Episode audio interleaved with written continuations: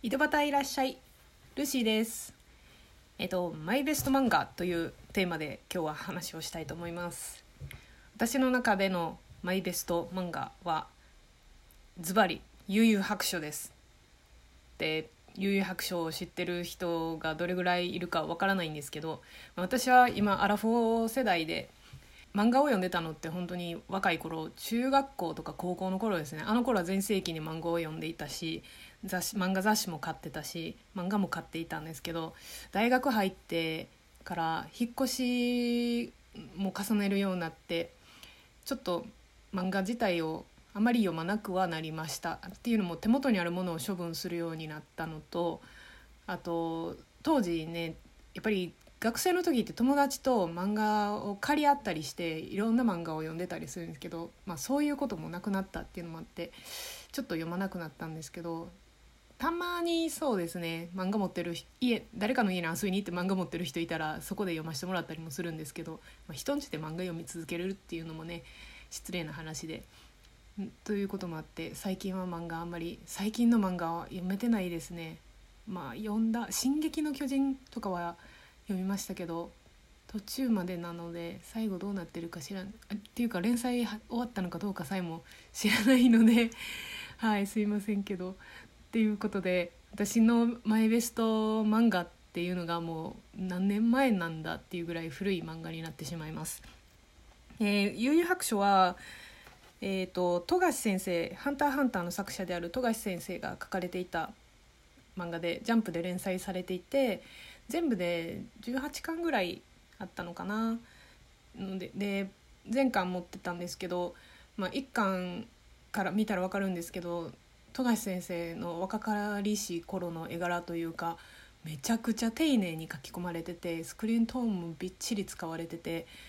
で、まあ、当時はそんな霊能系の漫画も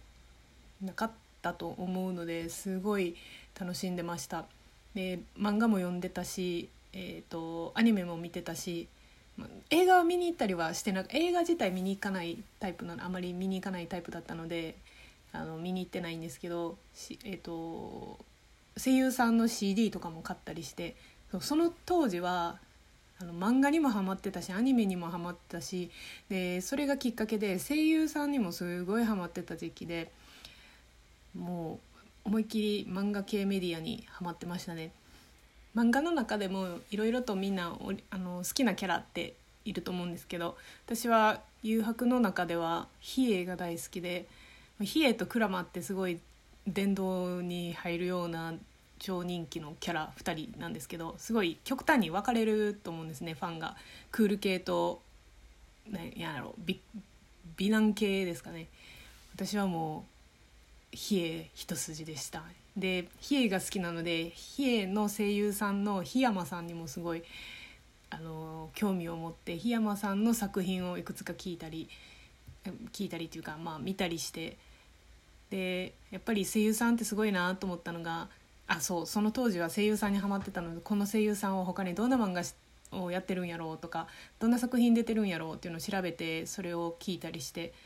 声優さんの演技力のすごさとかキャラクターによって使い分ける声声色ですね。それにもすっごい感動したっていう覚えがあります。比叡ね。すごい。わ懐かしいな。何やろ。比叡はすごいクールなキャラですごい人気もあったんですけどその比叡と同時期に出てきたクラマーっていうのがすごい美形キャラで、まあ、漫画あるあるアニメあるあるなのかもしれないんですけどどんだけ激しく戦ってもその美形キャラであるクラマってこう潰れた顔は絶対に出てこないんですよ。で比叡はすごいクールキャラなんですけどもう敵に殴られボコられものすごい顔潰れた顔になってる絵もいっぱいいっぱいいっぱいいっぱい出てきててもう私はフィギュア大好きだったんでそんな顔を出さんでもええやないかとか思ってたりもしたんですけどまあ比叡は強いそれでもね比叡強いしやっぱかっこよかったですね。最後の方はねなんかちょっと富樫先生飽きてしまったのかなみたいな感じであっさりと終わってしまったんですけどまあ長く続いたな、まあ、長いって今他の超長期連載な漫画に比べたらそこまで長くないかもしれないですけど、まあ、そこそこ続いた漫画だったのであっさりと終わるのでちょうど良かったのかもしれないですけどね。はいということで「悠々白書」をご存知の方いらっしゃいましたでしょうか？私が今までで一番大好きな漫画です。